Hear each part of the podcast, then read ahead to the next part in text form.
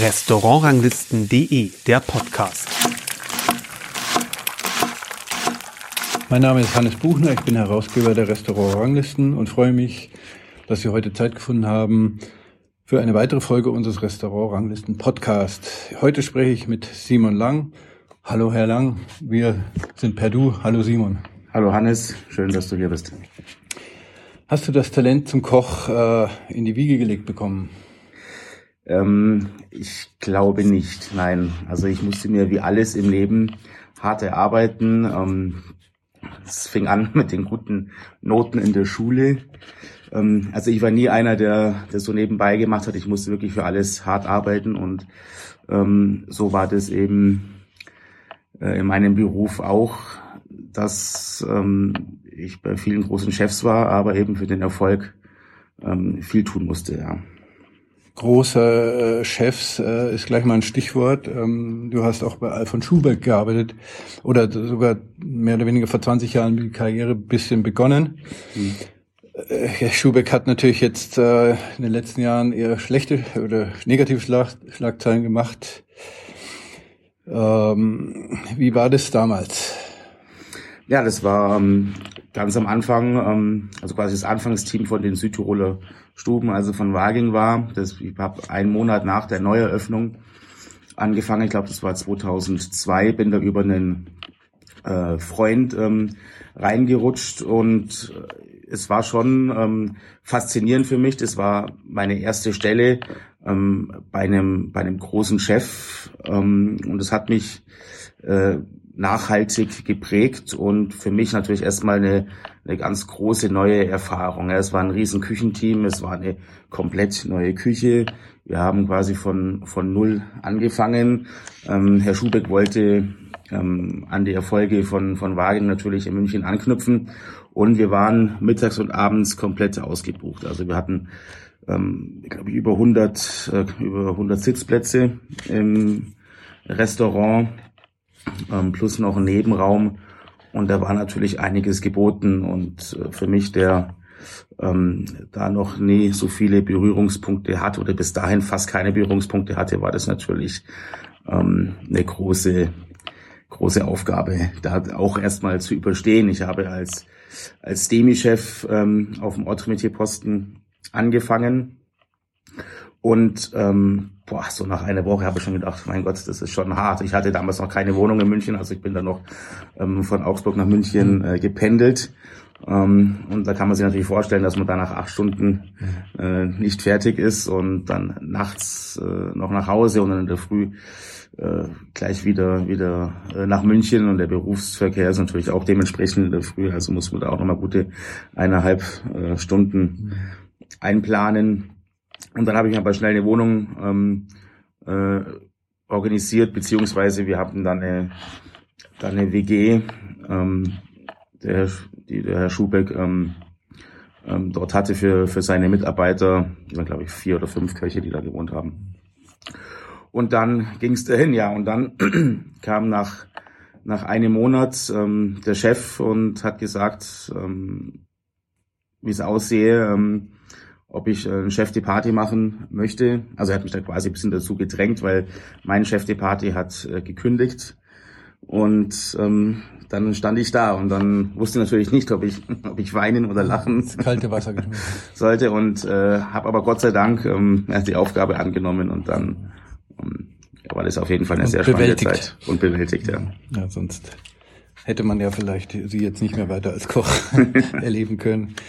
Er hat ja damals schon auch so ein bisschen äh, vielleicht die Zeit geprägt, dass Köche ins Fernsehen kommen, also auch Sterneköche. Mhm. Gut, Fernsehköche gab es auch vorher schon, aber ähm, dass Sterneköche, sagen wir mal, sich dann auch ein bisschen besser vermarktet haben und so. Das hat er mit in Deutschland, glaube ich, mit Lafert gemeinsam ja, angefangen. Ja. War der dann öfters weg oder? Es war tatsächlich so, als ich ähm, angefangen habe, hat er gerade ähm, wieder fürs, fürs Fernsehen, also für, fürs bayerische äh, Fernsehen, fürs dritte Programm, ähm, was aufgenommen und da war er tatsächlich, glaube ich, den ersten Monat nur abends da und wir haben dann eine ganze ganze Staffel ähm, gedreht. Also es waren bestimmt zwei zwei Sendungen am Tag, die sie da gemacht haben und da kam er abends kurz vorbei, ähm, hat so drei vier Stunden war noch am Pass ähm, zur Hauptgeschäftszeit und dann ähm, war er wieder weg. Ja. Mhm. Also dann hatte er einen Küchenchef, der wahrscheinlich da ihm dann auch den Rücken genau, freigehalten ja. hat. Ja, dann hattest du verschiedene Stationen, unter anderem auf Sylt, so als Partyinsel. Wie war das dann so als junger Koch? Ja, von der Party habe ich nicht viel mitbekommen. ähm, ja, das war, ähm, muss wissen, früher war mein, meine große Leidenschaft ähm, das Windsurfen. Ja, ich war ähm, im Sommer habe ich mir mein, mein Lehrlingsgehalt mit äh, in meinem Urlaub mit mit Surfkursen für für Kinder ähm, ein bisschen aufgebessert und dann kam oder keimte die Idee in mir auf, ähm, weil wir auch äh, als Kinder mit den Eltern öfters in Norddeutschland im Urlaub waren und mir das äh, landschaftlich schon immer sehr gut gefallen hat. Und irgendwann habe ich dann natürlich die Idee gehabt, äh, dass du mit dem Beruf natürlich auch ähm, äh, viel machen kannst und, und reisen kannst und ähm, mir gedacht, gut, dann, ähm, dann gehst du mal nach Sylt, ja, und Spitzengastronomie in Sylt ist klar. Ähm, da gibt's gibt's einiges und in der Saison ähm, brauchen auch die Restaurants ähm, ja. genügend Leute.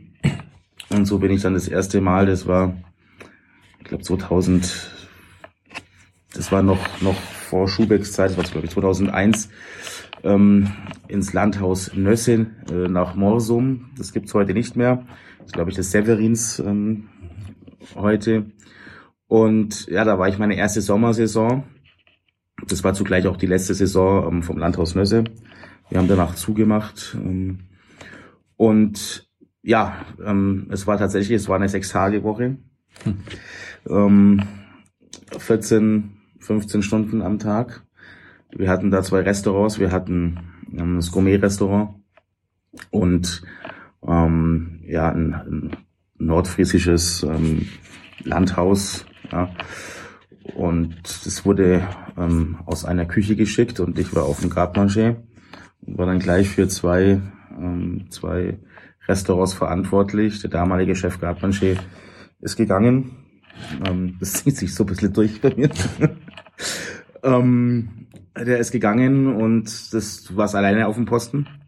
Also jeder Posten war mit einem Mann besetzt. Mhm. Plus ein Küchenchef noch und das war dann schon, schon hart. Also ähm, Saisonarbeit auf Sylt ist schon, schon, schon crazy. Und ähm, ich habe natürlich dann auch ein bisschen mehr versprochen, muss ich sagen, in meinem jugendlichen hm. äh, Leichtsinn und vielleicht auch in dieser romantischen Vorstellung, dass man dann äh, an seinen zwei freien Tagen ein bisschen am surfen Strand kann. surfen kann und am Strand rumhängt und abends ein bisschen Party macht, aber dem war dann nicht so, wenn du dann nur einen Tag frei hast, dann musst du schauen, dass du irgendwie deine Wäsche gewaschen bekommst und dann noch bisschen, ja, irgendwo am Abend einmal essen gehst, aber das war's dann und sich dann tagsüber erholt hat von den, von den letzten sechs Tagen, ja.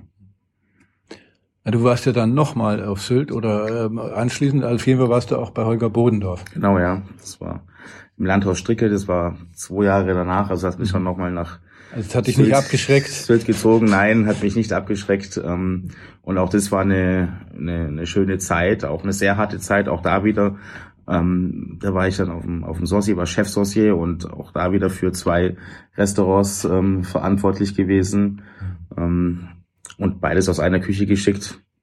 Auch das war, ähm, ja, war auch eine, eine intensive Zeit, aber möchte ich nicht missen und ähm, das Wichtige ist ja auch, dass man da, also ich, ich ziehe für mich da immer das, das Beste raus und, und das habe ich auch bei Herr Schubeck schon gelernt, dass man auch einfach mal das, das Arbeiten oder das, das Durchhalten lernt. Das ist auch wichtig. Das Kochen kommt von vielen ab oder Kochen kommt dann schon auch alleine, ja.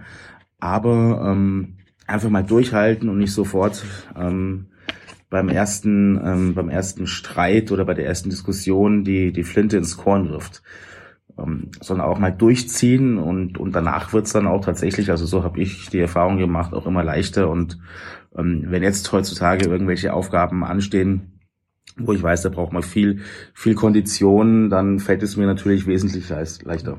Nun ist der Ton äh, in der Küche auch manchmal nicht eben, gerade wenn Stress da ist, die Servicezeit ist, die Hauptservicezeit doch etwas rauer oder auch ein bisschen nicht gerade, äh, man fragt jetzt nicht dauernd um Bitte, Danke, sondern es muss halt gemacht werden.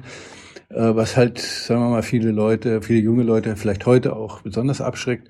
Damals ähm, ähm, war das noch viel schlimmer. Ja? Also wie du schon sagst, ähm, man musste durchhalten. Ähm, dann kamen auch wieder Zeiten, wo man da mit dem Chef vielleicht äh, gute Zeiten erlebt hat. Aber in der Situation, in der Stresssituation war es sicherlich nicht immer freundlich und nett. Das stimmt, ja. Das war, ähm, das kannst du heutzutage auch so äh, gar nicht mehr machen. Also mhm. es war damals war das war das wirklich so. Ähm, du bist äh, du bist gegangen oder einer ist gegangen. Es standen es standen zehn andere vor der Tür und wollten dort arbeiten. Ja, mhm. Die Situation hast du heute nicht mehr. Mhm ich will das auch nicht äh, für gut heißen, wie es damals war. Ja, ich bin halt so ein Mensch. Ähm, ich akzeptiere das, äh, habe das für mich immer akzeptiert und habe hab das durchgezogen. Ob das heute noch so wäre, weiß ich nicht. Aber klar, in, in, einer, in einer Stresssituation ähm, gibt es halt einfach mal ganz klare, ganz klare Ansagen. Ähm, ich schreie heute nicht mehr. Ja, natürlich in den Anfangszeiten, wo man dann ähm, so die erste Küchenchefstelle und so, dann musste man sich natürlich äh, profilieren. Vor den anderen hat gemeint, das mit mit Lautstärke ähm, machen zu können, aber das deswegen kochen äh, kocht man da nicht besser oder oder die, oder die Kollegen kochen da nicht besser. Das das funktioniert nicht mehr. Also klar gibt's gibt's klare ähm, klare Ansagen im Service, wenn, ähm, wenn Stress ist, aber das ist alles äh, in, einem, in einem normalen, freundlichen Ton. Und ähm, danach ist dann auch alles wieder gut. Und wenn man mal tatsächlich, ich will mich da nicht, nicht äh, äh, da befreien von dem. Und wenn man natürlich mal tatsächlich über die Stränge ist oder wenn es mal zu viel wird und es kommen dann noch andere Sachen dazu, ähm, die man, die man bewältigen muss, ähm, dann ähm, kann natürlich, können natürlich Sachen rausrutschen, die man nicht so meint. Ähm, und danach entschuldigt man sich aber wieder. Mhm. Und dann ist es auch gegessen, das Thema. Ab wann hast du gemerkt, dass du mehr erreichen willst als Koch? War das schon in dieser Phase oder erst später? Es war tatsächlich, ähm, also ich habe meine Lehre ähm, 98 beendet und ähm, wollte eigentlich ähm, so diesen, diesen Lebensstil führen, dass ich sage, im Sommer über ähm, bin ich in, ja, auf den Kanaren unterwegs und um da zu surfen äh, hauptsächlich und nebenbei äh, das Geld mit Kochen zu verdienen und im Winter bin ich dann hier in Deutschland, um dann zu kochen. Hm. Ne, umgekehrt, Entschuldigung, natürlich im, hm. im Winter ja. auf den Kanaren zum, und im Sommer ja, dann hier ja. zum, zum aber so. Weil da kann man im Winter schön surfen. Genau. ähm, Auch noch nicht so voll wahrscheinlich. Aber das, dieses Lebensmodell, das hat sich dann relativ schnell herausgestellt. Was ist schiefgegangen? dass, dass, dass es so nicht, so nicht machbar ist. Nee. Ich habe dann ähm, im Bayerischen Hof äh, angefangen und das war dann schon sehr beeindruckend.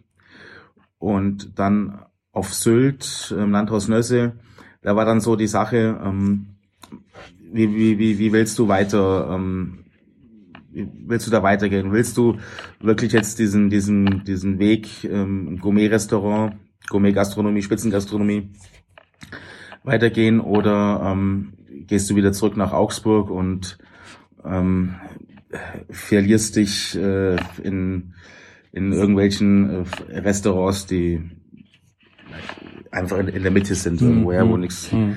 wo gut gekocht wird, aber jetzt mhm keine herausragenden Produkte oder sowas verwendet werden. Keine Herausforderung ist. Ne? Genau. Und kocht halt dann doch immer relativ dasselbe. Genau. Und kann nicht kreativ arbeiten. Und dann kam eben das Angebot vom Herrn Schubeck. Ähm, und da, das war dann so ganz klare Wegrichtung für mich, wo ich äh, beschlossen habe, ich zu mir gesagt habe, ja, das probierst du jetzt. Ähm, und wenn du dann äh, hier scheiterst, dann ähm. Musst du musst du einen anderen Weg äh, ja. eingehen und ähm, da habe ich dann ähm, auf jeden Fall Blut geleckt. Es war dann schon ein cooles Gefühl, wo dann äh, der Gummio rauskam und du warst äh, beteiligt. Damals hat man glaube ich 16 Punkte, 17 Punkte. Ähm, dann kam kam der Stern raus und es war dann natürlich schon so eine Welle der Euphorie. Ähm, und ja, wir sind dieses Anfangsteam hier in München. Wir haben das ähm, gemeinsam geschafft und da habe ich dann auch äh, für mich entschlossen, ja, ähm, das, diesen Weg willst du auch gehen. Und natürlich auch die Produkte, ich habe ganz neue Sachen gesehen. Ja, die, die, die Köche haben ganz anders gearbeitet. Wir hatten ähm, echt hochwertige, tolle, tolle Fische, ähm, tolles Fleisch. Ähm, das hat mir dann schon angetan und, und gesagt, ja, mit solchen Zutaten, äh, wenn du mit solchen Zutaten arbeiten willst, dann ähm, gibt nur einen Weg. Ja. Du warst auch dann eine kurze Zeit selbstständig. Das war dann schon, also nach Schubeck, nach Bodendorf, nach München. Nee, ich sag, nee. Nee? Nee, nee, es hieß nur ähm, im K-Club, oder? Das Gourmet-Restaurant Simon Lang. Ja. Gehört aber Feinkost Kahn. Das ist ein Feinkostunternehmen hier in Augsburg. Ah, ja. Hm, hm. Das Restaurant hatte nur so den Namen. Ah, so, ah, das war gar nicht. Ja, ah, okay, ja. was, also angestellter Koch mit, genau. aber durftest mit deinem Namen. Ja. Ja, Feinkost Kahn ist in Augsburg natürlich ein Begriff. Ähm, muss man vielleicht jetzt dazu sagen, weil viele Hörer sind jetzt nicht aus Augsburg. Ähm, ja, kommen wir mal hier zur aktuellen äh, Station. Seit 2016 bist du also hier im Maximilians Küchenchef, das Fünf-Sterne-Haus in, das Haus in Augsburg überhaupt, hieß früher Drei Mohren, falls ein das was mehr, mehr sagt. Ähm, Du hast dann auch ein Gourmet-Restaurant eröffnen dürfen, das Satori, und hast auch dort einen Stern. Ähm, war denn von Anfang an geplant, da auch ein Sterne-Restaurant zu installieren? Mm, nee, es war ähm, ähm, das Hotel ist, ist umgebaut worden und in dem Zuge des Umbaus hat man ähm, hier eben dieses dieses Restaurant Satori ähm, gebaut und ähm, ich glaube das war gedacht, man wollte sich, man hat zwei Restaurants, wir haben das Restaurant Maximilians und das Restaurant Satori und man wollte sich eigentlich mit dem Restaurant Satori bisschen von dem Restaurant Maximilians vorne ein bisschen abheben, ja, auch für geschlossene ähm, Gesellschaften und hier einfach ein bisschen besser kochen. Die Idee war, dass man ähm, die Rezepte vom, vom ähm, Küchenchef, vom damaligen Küchenchef, ähm, Herr Satori, äh, nimmt, und die, er hat ein Kochbuch geschrieben, das Augsburger Kochbuch. Und ähm, einfach die Rezepte ähm, modernisiert. Mhm. Da hat man zwei Menüs gemacht. Das war so diese, diese Grundidee. Ähm. Und dann 2016, ähm, als ich hier angefangen habe, ähm, war das natürlich eine Riesenaufgabe, für die ähm, ganze Gastronomie verantwortlich zu sein, also sprich für die für die ganzen Speisen äh, im, im Haus. Und ähm, dann war schon war schon klar, ähm, ich will, ähm, wir versuchen das hier den Stern, aber es, ich habe nie ich habe nie den Druck äh, jetzt gehabt von von der Geschäftsleitung, dass sie gesagt also, dass sie gesagt haben, du musst jetzt hier ähm, einen Stern kochen. Es hat sich so entwickelt am Anfang, also das Restaurant war war wirklich äh, schlecht besucht, also wir hatten ähm, teilweise Donnerstag, Freitagabend bis um 20 Uhr keine Reservierung, kein Gast und dann ähm, haben wir dann zugemacht und sind nach Hause gegangen, ja. Ähm, und es hat sich dann so langsam entwickelt über, über die Jahre hinweg und dann kamen auch so die ersten Auszeichnungen, die ich dann, die ich quasi wieder geholt habe von, von den anderen Restaurants, wo ich vorher war. Mhm. Und ja, so hat sich das dann langsam entwickelt. Das Publikum, wir sind bekannter geworden. Ähm, wir hatten immer mehr Reservierungen. Ja, und 2019 kam dann der Stern. Hm. Das war dann quasi ja der erste eigene. Genau, der erste eigene und selbst war, er kochte.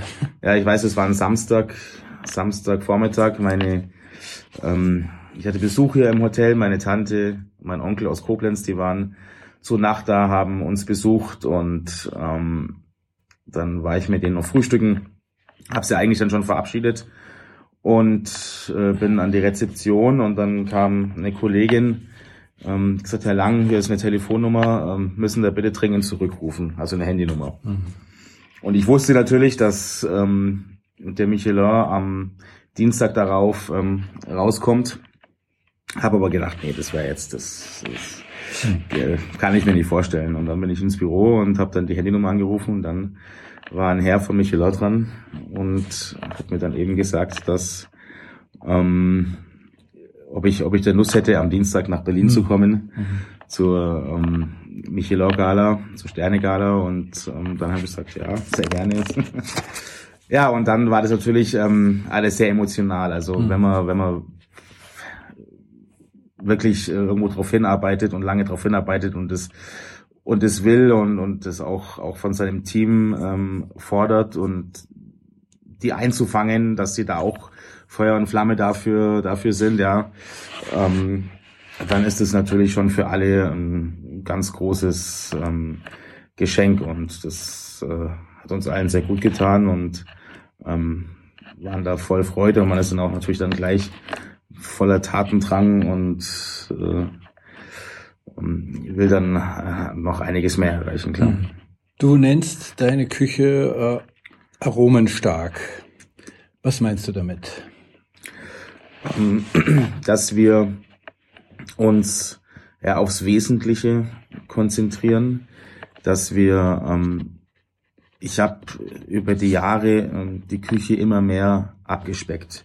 Vorher hat man irgendwie ähm, 50, 60 Handgriffe ähm, für einen Teller gehabt und ähm, da bin ich vollkommen oder völlig von weggekommen. Ähm, das heißt, die besten, die besten Produkte, Grundprodukte zu kaufen, die es gibt, sei es Fisch, Fleisch, ähm, Gemüse, Obst und die so wenig wie möglich ähm, zu behandeln, dass dieser eigene Geschmack eben konzentriert oder so zu behandeln, dass dieser, dieser Eigengeschmack konzentriert ähm, herauskommt. Das ist für mich ähm, ganz, ganz wichtig und, und wesentlich äh, in der Küche. Also wirklich nur drei, vier Komponenten auf dem Teller und die eben ähm, bis an die Grenze ähm, gewürzt. Und hast du da ein Erkennungsmerkmal, was da durch deine Teller sich so zieht? An Gewürzen, jeder Koch hat ja auch so ein Favorite. Mm. Nee, das, ähm, das würde ich jetzt, äh, fällt mir, also die Soßen sind bei mir, ähm, Soßen sind für mich extrem wichtig. Mhm. Ja, dass Soßen, Essenzen, Fonds, dass die ähm, wirklich, wirklich gut sind, dass die, dass die eine feine Textur haben, dass die nicht grob rüberkommen, aber, aber trotzdem aromenstark und, und geschmacklich intensiv. Ja, wir sind hier im Schwabenland mhm. und da sind Soßen, Soßen ganz wichtig.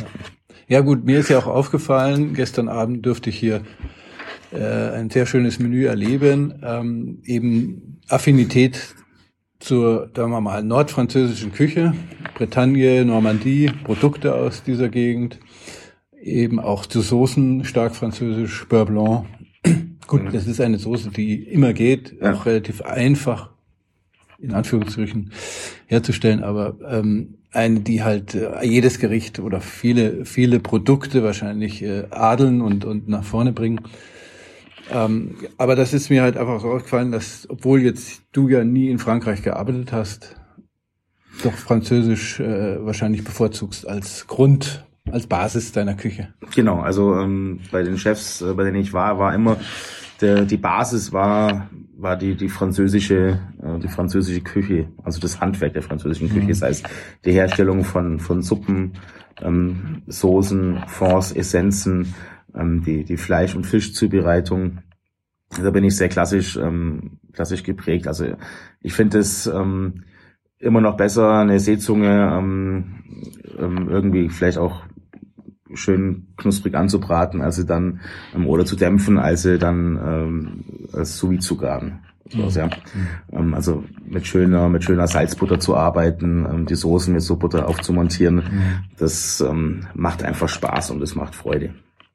Und ich finde einfach die, die Produktqualität ähm, ähm, einfach sehr gut, gerade im, im, im Krustentier- und Fischbereich.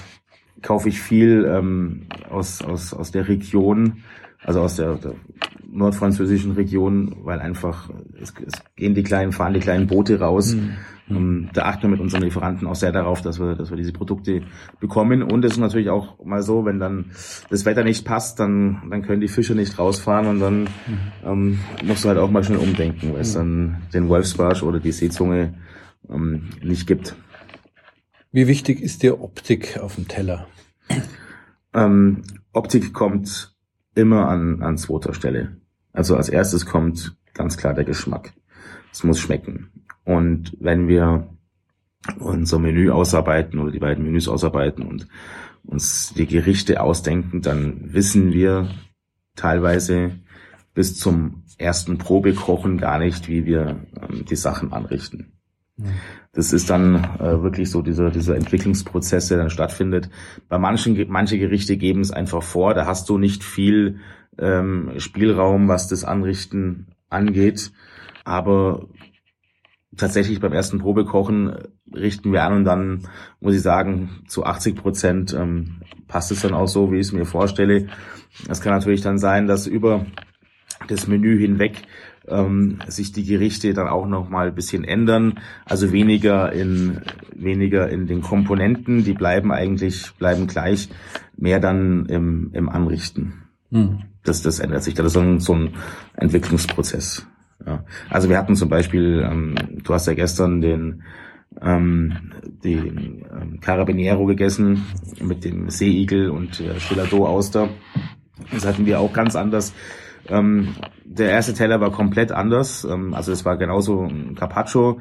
Ähm, wir hatten die Auster, die wird in der Schale im, im Ofen ähm, ganz kurz äh, puschiert, dann wird sie ausgelöst. Und dann ähm, ähm, hatten wir zuerst bretonische Herzmuscheln mit da drauf. Die haben wir weggelassen, haben die durch Stabmuscheln ersetzt, die wir separat servieren. Und der Seeigel, also diese Beurre Blanc, ähm, die hatten wir vorher nicht dabei. Wir hatten keine Soße dabei. Wir hatten den Seeigel noch ähm, roh auf den Carabiniero gegeben.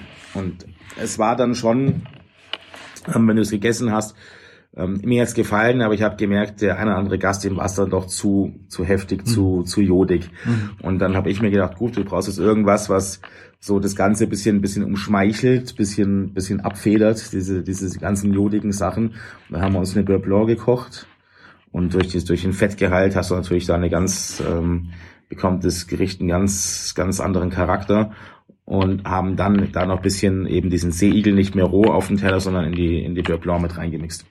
Und so hast du dann, haben einen anderen Teller genommen, einen tiefen Teller und dann hast du ein komplett, komplett anderes Gericht, was ähm, uns jetzt unheimlich gut gefällt. Ja.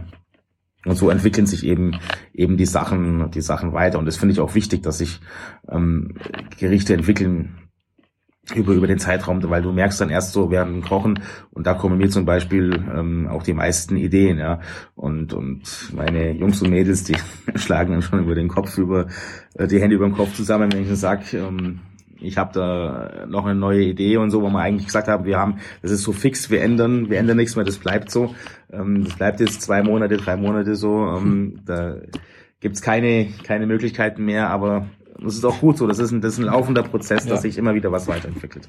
Also die Ideen kommen dir eigentlich beim Kochen, nicht so abends im Bett oder nee. bei, der, bei der Morgenzeitung. Nee, das ist tatsächlich, ähm, während, ja, also das meiste kommt, äh, kommt während der Arbeit, während dem Kochen, wenn du die Produkte in der Hand hast, wenn du das mhm. siehst. Also es ist nicht so, da, wenn ich dann mal ähm, am Abend ähm, joggen gehe oder so, dass mir dann äh, die Ideen kommen, ach, das könntest du so machen und so machen. Nee, da ähm, konzentriere ich mich dann auf mich und ähm, dass ich das, dass ich das einigermaßen überlebe. Ähm, nee, das ist äh, wirklich hauptsächlich beim, beim Kochen. Ich äh, gehe noch mal schnell zurück, äh, weil du es äh, ein paar Mal erwähnt hast, der Fond. Ähm, einfach mal so kurz, wie aufwendig ist so ein Fond? Weil es klingt echt einfach, aber ich glaube, er ist, er braucht schon viel Zeit und Liebe. Und was machst du da alles?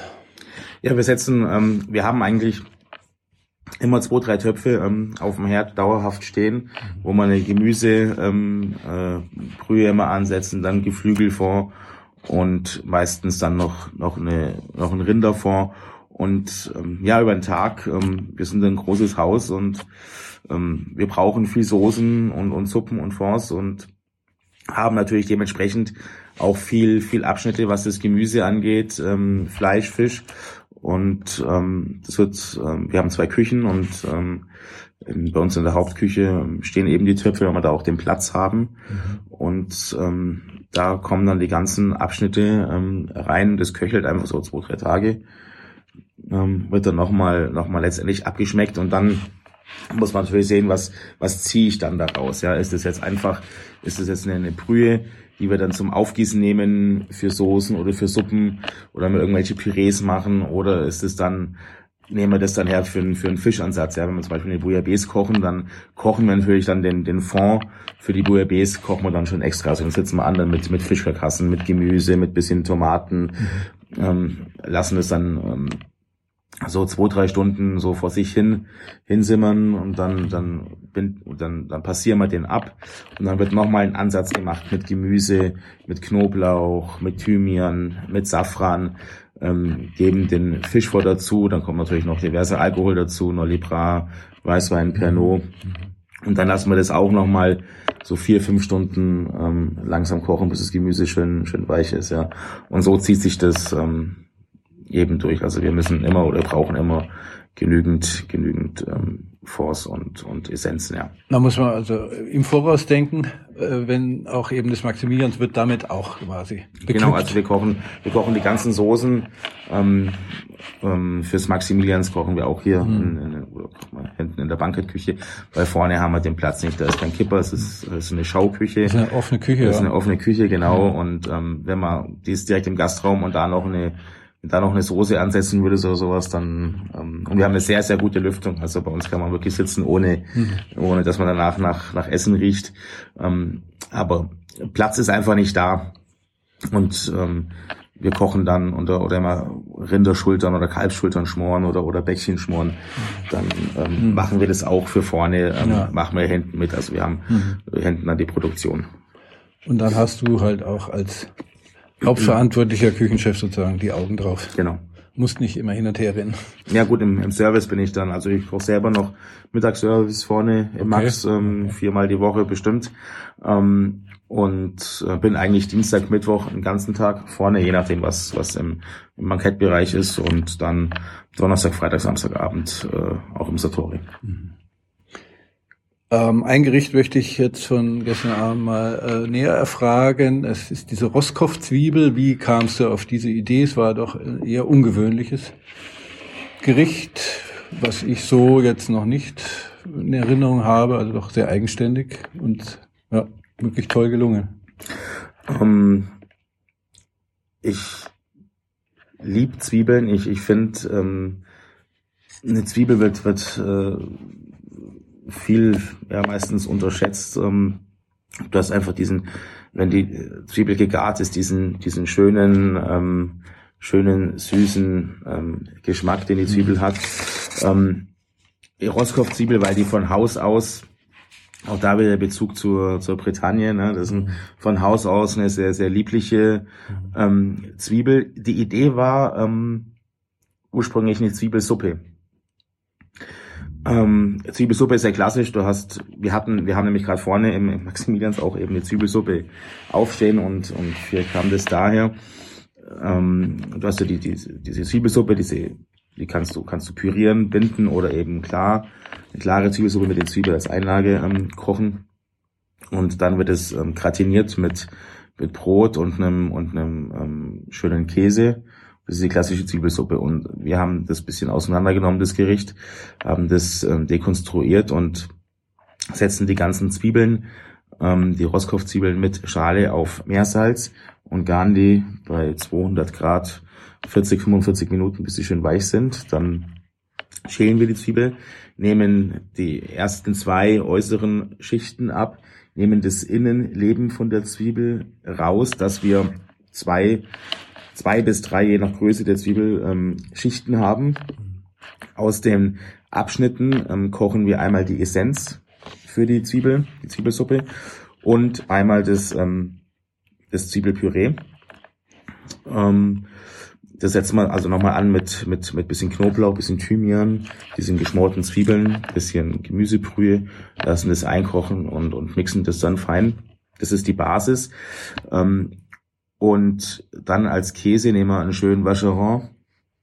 Da machen wir, kochen wir ein Espuma aus Sahne, Vacheron und ähm, gekochten Kartoffeln mixen das und geben das in, in die Espuma-Flasche und füllen dann damit die ähm, ausgehöhlte Zwiebel. Die brennen wir dann mit dem Bunsenbrenner noch mal ein bisschen ab, lackieren die mit bisschen mit bisschen Olivenöl, füllen das dann und geben von unserem selbst, selbst gebackenen Brot, wir backen Brot selber, mhm. ähm, eben diesen diesen diese Sauerteig äh, mhm. noch mit rein für den Crunch, setzen die Zwiebel auf auf dieses dieses geschmorte Zwiebelpüree, gießen ähm, Zwiebelessenz an und verfeinern das noch mit bisschen Liebstöckelöl. um da eben auch nochmal so eine, so eine Tiefe, so ein, so ein Umami-Geschmack ähm, zu erzeugen. Da denke ich, ist, äh, liegt der, der Teufel im Detail, wie man so schön sagt. Ähm, das Crunchige der, der, der Croutons dann also rechtzeitig oder nicht zu lange drin zu lassen, denn das weicht da dann auf. Genau, also wir, ähm, das geht dann relativ schnell. Wir, wir geben in die Zwiebel die Croutons rein, ähm, geben dann von, von dem, von dem Espuma was mhm. dazu und dann wird schließen wir das nochmal mit, mit, mit Croutons bisschen ab mhm. und dann wird es äh, sofort serviert. Muss auch schnell serviert werden. Ja, genau. Würdest du das schon als Signature Dish bezeichnen oder hast du da eher andere Sachen? Nee, das ist tatsächlich das erste Mal, okay. dass wir das Gericht machen. Ähm, aber es könnte, es könnte vielleicht ein Signature Dish werden. Also ich habe ähm, selber so noch noch keinen kein Signature Dish, ähm, wo ich sage, das, das ist jetzt ein, ein Gericht von Simon Lang. Ja, das mhm. müssten dann vielleicht auch die die Gäste entscheiden. Mhm. Also ich ich weiß, was ähm, was gut ankommt und es sind auch schon Überlegungen da, ähm, dass wir, ähm, wir haben zwei Menüs, die immer wechseln, ähm, dass wir vielleicht zwei, drei Gerichte dann auf die Karte nehmen, die es die es immer gibt. Also wir hatten da so ein Kaisergranat mit einem Schwarzel, mit dem schwarzen Apfel, Fenchel, ähm, ähm, verschiedenen Muscheln, ähm, so ein Kräuterbaguette bisschen dekonstruiert und dann mit so einer kräftigen ähm, Bouillabaisse, ähm, bouillabaisse aufgegossen. Das ist ein Gericht, ähm, was sehr gut ankam. Ähm, da überlegen wir, dass wir den dauerhaft, das Gericht dauerhaft draufnehmen. Genau. Und dann vielleicht noch ein, noch ein Käsegang, dass der auch ähm, zusätzlich draufkommt. Ich denke, es ist auch äh, heutzutage gar nicht mehr so einfach, was, sagen wir mal, wirklich Eigenständiges zu machen, was ein Alleinstellungsmerkmal hat, weil halt doch schon sehr, sehr viel in den letzten, sagen wir mal, seit Bocuse oder noch länger zurückliegend. In alten Kochbüchern gibt es ja auch Rezepte, die oft wieder nochmal wieder ausgegraben werden, also wo man sagt, das, das gibt alles schon mal, das ist alles schon mal irgendwie so da gewesen. Das ist richtig, ja. Also man kann, wie man so schön sagt, das Rad äh, nicht neu erfinden. Ich glaube, es kann ähm, jeder hat da so seinen, seine eigenen Vorlieben, seinen eigenen Stil. Klar kannst du jetzt das, ein Zwiebelpüree, du kannst jetzt die Zwiebel mit unterschiedlichst füllen, du kannst, die Herangehensweise sind, sind unterschiedlich, aber ähm, ich glaube, dass ja gerade auch in der Spitzengastronomie die, die Produkte ähm, teilweise ähm, sehr identisch sind. Ähm, und ja auch auch die Herangehensweise. Ne? Es gibt ja immer auch auch auch Trends oder sowas, äh, wo dann wo dann viele da auch den Trends ähm, nachkochen und auch gerade was das anrichten. Also ich glaube, das definiert sich dann mehr übers Anrichten. Hm. Die ganze Sache, wo dann jeder so seinen, hm. seinen eigenen Stil hat, wo man vielleicht sagt, okay, das ist jetzt ein Teller von dem und dem, ja. Ja, äh, weil du es auch gerade erwähnst, ähm, zeitgemäß, äh, moderne Geschichten, Sachen, die jetzt äh, en vogue sind, die der Gast wünscht, vegetarische Gerichte, vegane Gerichte, äh, wird ja auch immer mehr äh, im Vordergrund sein, auch in der Spitzengastronomie. Man möchte keine Produkte mehr haben, die ewig weit herkommen. Wie ist da so deine, so deine Ideen für die Zukunft oder für die nächsten Jahre? Ja gut, wir haben, ähm, wie gesagt, wir haben zwei Menüs. Wir haben ein Siebengang-Menü, wo der Fokus ganz klar auf, auf Fisch und, und Krustentieren liegt. Wir haben also einen Fleischgang. Ähm, das behalten wir so bei. Und wir haben ein Fünfgang-Menü, ähm, was vegetarisch, gluten- und laktosefrei ist. Mhm, mhm. So, da nehmen wir uns schon mal vorab ähm, viel viel Stress weg. Ja, ähm, wenn dann, wenn wir dann Gäste haben, die sagen, ja, sie, sie haben eine Glutenunverträglichkeit. Wir kochen generell mit wenig Gluten, also es ist bei uns schon mhm. immer im, im Satori hier ähm, weniger das Problem gewesen, aber doch diese Milch, ähm, Milchprodukte, ähm, gerade hier in Bayern tolle, schöne, schöne Sahne und schöne Milch, ähm, Butter, da arbeiten wir schon ähm, gerne mit. Und ähm, ja, dieses vegetarische Menü ähm, kommt gut an, wird es noch nicht ganz so so oft ähm, bestellt wie das ähm, wie das äh, große Menü, aber man kann auch zwischen den beiden Menüs ähm, gerne tauschen. Mhm. Das ist nicht das Problem.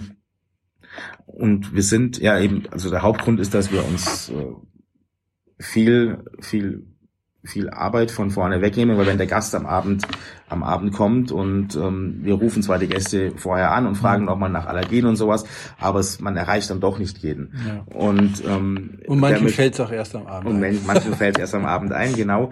Und dann will man den Gästen trotzdem auch einen schönen Abend ähm, Abend bieten. Ja. Also und ich bin ähm, kein Freund von improvisieren, wenn wir dann dastehen und sagen, ach jetzt müssen wir noch irgendwie ähm, schnell das und das machen und ähm, das funktioniert nicht. Wir sind zwar ein großes Haus, wir haben viele Kühlhäuser, wir haben viele Lebensmittel ähm, hier, aber ähm, in einem, in einem Gourmet-Restaurant ähm, hm. Der Gast zahlt ja trotzdem auch sein Geld. Ja. Und für das soll er dann auch ähm, was Ordentliches bekommen. Und deswegen sind wir da auch bestens präpariert und können eben auf, auf die verschiedenen Belange dann auch eingehen von den Gästen. Ja, also da hat sich ja schon einiges getan. Es ist ja so, dass ähm, Früher hat man dann gedacht, bei vegetarisch, äh, man lässt einfach das Fleisch weg. Ne? Ja. Die Soße muss man gucken, ob sie überhaupt dann auf der Basis von Fleisch auch gekocht worden ist. Hat man vielleicht verschwiegen. Ja. Äh, dann hat man eine Kartoffel hingelegt und Gemüse und das war's dann. Und das ist hat ja aber nichts mit einer kreativen, äh, ideenreichen ähm, Gourmet-Küche zu tun. Und deswegen ist es jetzt, glaube ich, auch heute gang und gäbe, dass man immer wenn man da Wert drauf legt, dass seine Gäste dort auch und halt diese 20 Prozent Gäste, die das nehmen oder vielleicht auch 30 Prozent, ähm, auch äh, das Bestmögliche kriegen auf dem Teller.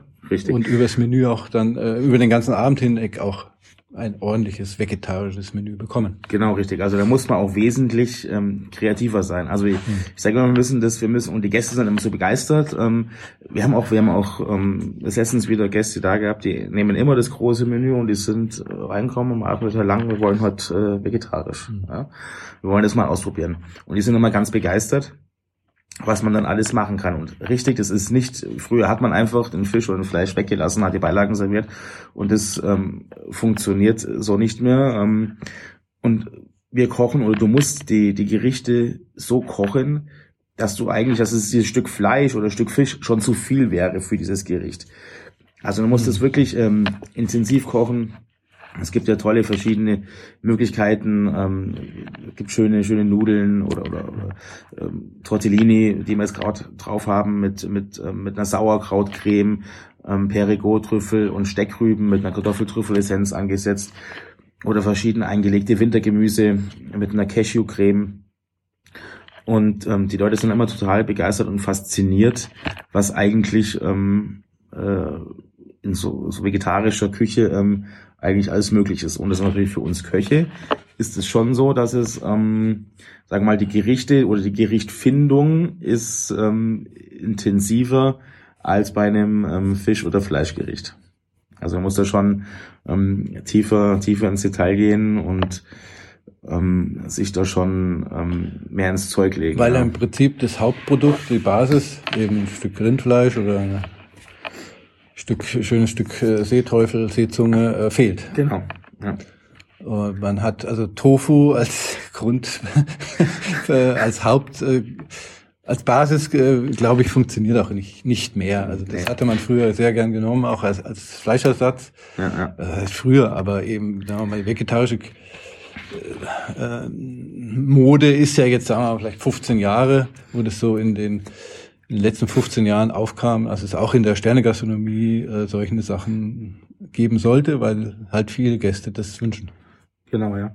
Aber ich bin jetzt auch kein ähm, kein großer Tofu-Freund, mm. muss ich sagen. Also Tofu wird es da jetzt ähm, bei uns nicht geben, aber mm. wirklich viel ähm, schönes, schönes Gemüse und da muss man mhm. einfach dann, und das fordert einen, das, mhm, ja. äh, da muss man auch dann die kreativen Prozesse ein bisschen anders denken. Ähm, das macht aber auch Spaß und dann ist man dann auch schon ähm, stolz drauf mhm. und, und freut sich, wenn man dann ähm, aus solchen Sachen mhm. ähm, tolle Gerichte macht. Was ja im Prinzip immer ohne äh, Hauptprodukt auskommt, ist dann im Prinzip die, die Patisserie. Mhm. Ist ja auch ein bisschen, die ja auch fast vegetarisch arbeitet. Ja, eigentlich schon. Ja. Ähm, wie wichtig ist dir die Patisserie? Machst du das noch mit oder hast du einen guten Patissier? ja, wir haben, haben die Laura, die macht ähm, bei uns ähm, Gartmanche und Patisserie. Ähm, es ist ein komplett anderer Beruf. Also du lernst in der Lehre als Koch ähm, natürlich irgendwie die Basis, du lernst äh, Cremes, äh, Parfaits zu machen, dann was äh, noch eine Creme Brûlée und und ähm, was zur Rose abziehen, ja, vielleicht noch ein Eis und dann war's das. Vielleicht noch ein, zwei Teige. Und dann war es das. Und das ist ja ein, es gibt ja wesentlich mehr her und die Patisserie hat sich ja auch in den letzten Jahren ähm, extrem, extrem verändert, ja. Und, und du verarbeitest ja auch, wir verarbeiten auch Gemüse. Ähm, wir haben zum Beispiel ein schönes, schönes Dessert mit, mit Schoko, Fenchel und Pomelo.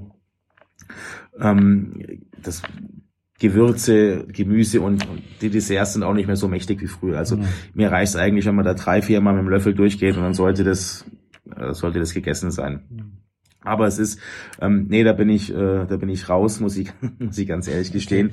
Wir, ähm, klar, ähm, habe ich die Ideen ähm, und die erarbeitet man dann gemeinsam und, und die Laura setzt es, setzt es dann um, ja.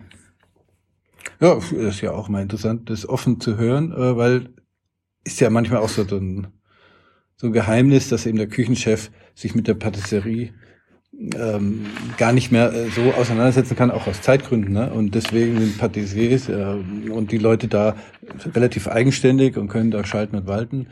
Ja.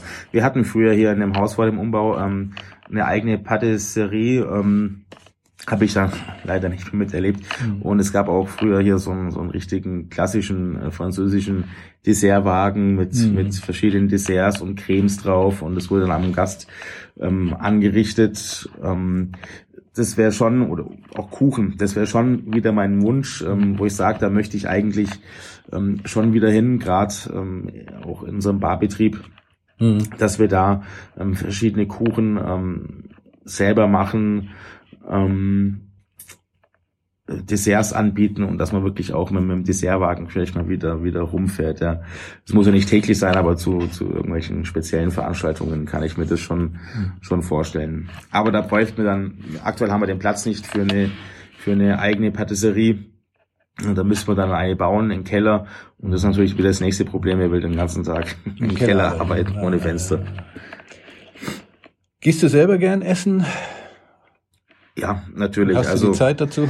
Ähm, ja, mit meiner Familie. Ähm, ich bin meistens Sonntag, Montag ähm, im Frei und dann ist am Sonntagabend ähm, immer Essen angesagt. Aber wir haben zwei, zwei kleine ähm, Töchter, sieben und, und ja, jetzt bald fünf Jahre alt. Und da ist natürlich auch nicht mehr, dass wir sagen, jetzt können wir ewig lang essen gehen. Mhm. Da gehen wir meistens zu ein, zwei Lieblingsrestaurants, die mhm. wir haben in der Nähe von mhm. äh, da, wo wir wohnen. Und ähm, da gehen wir dahin und haben da einfach ein bisschen, bisschen Spaß, sehen was anderes. Aber selber ähm, ähm, versuche ich natürlich schon viel ähm, essen zu gehen und ähm, also wenn ich mal dann Zeit habe mit meiner Frau und andere Restaurants ähm, zu sehen und zu Kollegen zu gehen, einfach mal zu schauen, was was die so machen, ja. Aber ganz ehrlich, da ist momentan, momentan ähm, ja. ist, ist noch schwierig. Also wenn die Kinder mal dann eben aus dem Gröbsten raus sind, dann, dann hast du da irgendein Ziel, irgendwas, was dich besonders interessiert? Auf jeden Fall ähm, Frankreich, ja. Also ich habe noch ähm, eine Woche ähm, äh, Frankreich äh, gut von meiner Frau von meinem Urlaub ja. und dann ähm, werden wir uns da bestimmt schöne Restaurants aussuchen ja. und da essen gehen. Ja, also da gibt's ja unendlich viele interessante Ziele. Ja. Ähm, ja, dann freue ich mich für dieses offene, äh, nette Gespräch und diese vielen Informationen.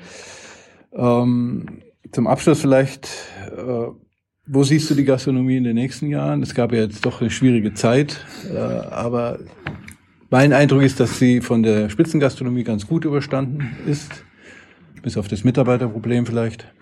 Ja, das ist eine gute Frage. Also das Mitarbeiterproblem, muss ich sagen, haben wir ähm, Gott sei Dank nicht. Also wir, haben, ähm, wir sind 26, ähm, 26 Kollegen in der Küche. Ähm, wir stellen ähm, jedes Jahr drei bis vier Lehrlinge nur in der Küche ein. Im ersten Lehrjahr, also und da ist auch, was mich, muss ich ehrlich zugeben, wundert nach Corona, ist die, ist die Anfrage stärker als je zuvor als vor Corona. Also wir können uns wirklich ähm, die besten Lehrlinge aussuchen. Ähm, spielt natürlich auch eine Rolle, dass wir hier in, einer Stadt sind. Augsburg hat jetzt ähm, das erste Jahr ähm, die 300.000 ähm, Einwohnergrenze ähm, überstanden und ähm, das ist natürlich auch für die für die ähm, Leute natürlich wahrscheinlich wesentlich attraktiver in einer, in einer Stadt äh, zu arbeiten als auf dem Land drauf. Ich, und Augsburg ist auch etwas günstiger als München vermutlich und doch ja, bietet ja, ja doch äh, vielleicht für junge Leute einiges. Das ist richtig. Ähm, Wobei die Preise natürlich auch auf dem Wohnungsmarkt hm, und sowas okay, schon, schon anziehen. Ich dachte. Ähm, und ja, die Gastronomie in den nächsten Jahren, also ich bin ganz ehrlich, ähm, das ist eine gute Frage, aber ich glaube, so wie wir es die letzten Jahre erlebt haben, ähm, wird es wird es nicht mehr sein. Es wird sich wahrscheinlich viel mehr auf auf den eigenen äh, Bereich, also zu Hause ähm, essen, ähm, wird glaube ich der Fokus gelegt werden. Ähm, diese, es wird viel Franchise-Unternehmen geben hm. und natürlich diese diese absolute Spitzengastronomie, diese ähm, das wird es geben, aber ich glaube, so dieses die, die gut, gut bürgerlichen Landgasthäuser, die werden ähm, die größten äh, Probleme haben, ähm, die vielleicht auch noch familiengeführt sind, die keine Nachkommen haben oder Nachfolger haben.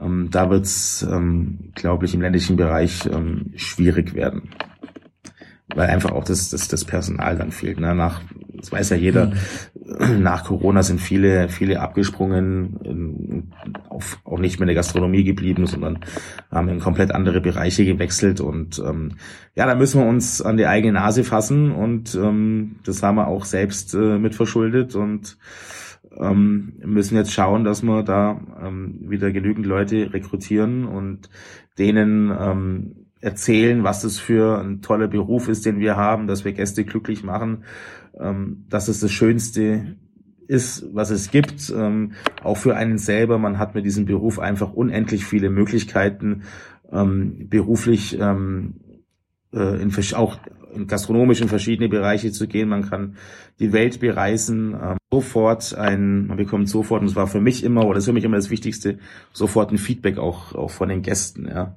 Wenn ich irgendwo in einem Büro sitze und versauere und ähm, erst vielleicht äh, nach einem halben Jahr ähm, Feedback auf meine, auf meine Arbeit äh, bekomme, da, das wäre nichts für mich. Also ähm, ist ein wunderbarer Beruf und ich hoffe, dass es da personaltechnisch auch wieder für uns alle aufwärts geht.